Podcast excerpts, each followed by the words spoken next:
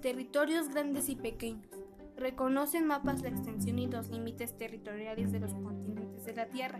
La extensión y los límites territoriales. La Tierra firme se divide en seis continentes. África, América, Antártida, Asia, Europea y Oceanía. En el hemisferio norte de la Tierra se, se encuentra la mayor parte de la extensión territorial de los continentes.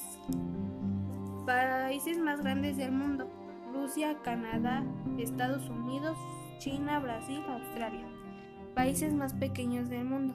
La ciudad de Vaticano, San Cristóbal y Nieves, Granada, Malta.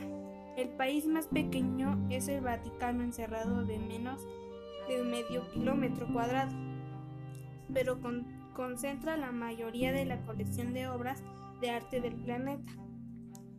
México abarca una superficie de 1.964.375 kilómetros cuadrados y su capital es Ciudad de México.